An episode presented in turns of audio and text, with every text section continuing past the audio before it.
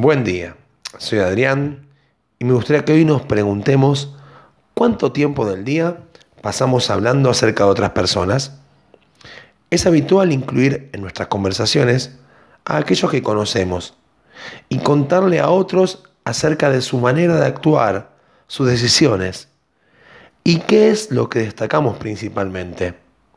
Para ser sinceros, destacamos sus defectos, sus errores, o equivocaciones.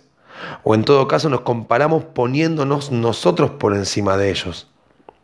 Es raro encontrar gente que se ocupe en destacar las virtudes de otros. Generalmente de esos temas se hace en silencio. Ahora bien, prestemos atención a lo que leemos en el versículo 15 del capítulo 1 del Evangelio de Juan. Aquello que nos dice Juan el Bautista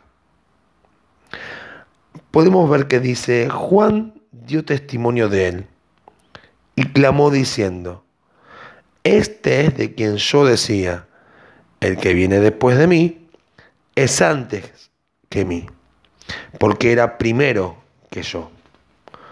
Juan no habló, sino que gritó para que todos escuchen y a nadie le quepan dudas, que había alguien que se encontraba por encima de él no lo dijo estando presente Jesús solamente, sino que lo venía diciendo hace ya tiempo. Por otra parte, nos muestra que no le importaba el orden de llegada aparente. Es habitual pensar que Juan el Bautista, por ser precursor de Jesús, había llegado primero.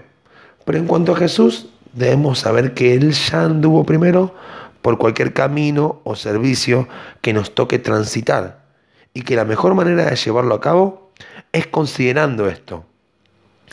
¿No sería bueno revisar nuestras conversaciones? No es que debemos solamente evitar hablar lo malo, sino que es imprescindible para la vida del creyente hablar lo bueno.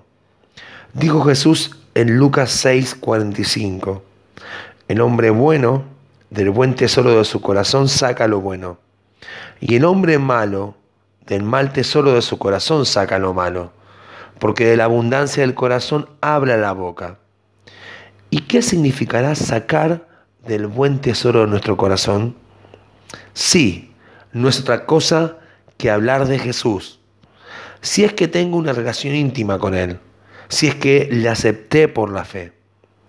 Nos será más fácil hablar de Jesucristo a medida que sigamos edificando esa relación en nuestro corazón. Ya no será tan importante hablar mal de lo que los otros hacen, porque entenderemos que hay uno por encima nuestro que es más importante.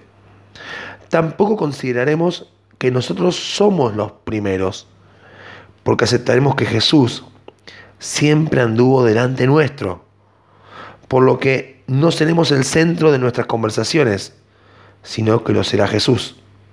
Por una sencilla razón, que Juan el Bautista nos explica, porque era primero que yo. Y si Jesús es primero, yo soy segundo. Por eso, Señor, enséñame a entender cuál es tu lugar en mi vida, para así aprender cuál es el mío y también el de los demás, y crecer en una relación de intimidad con vos. Que el Señor nos bendiga.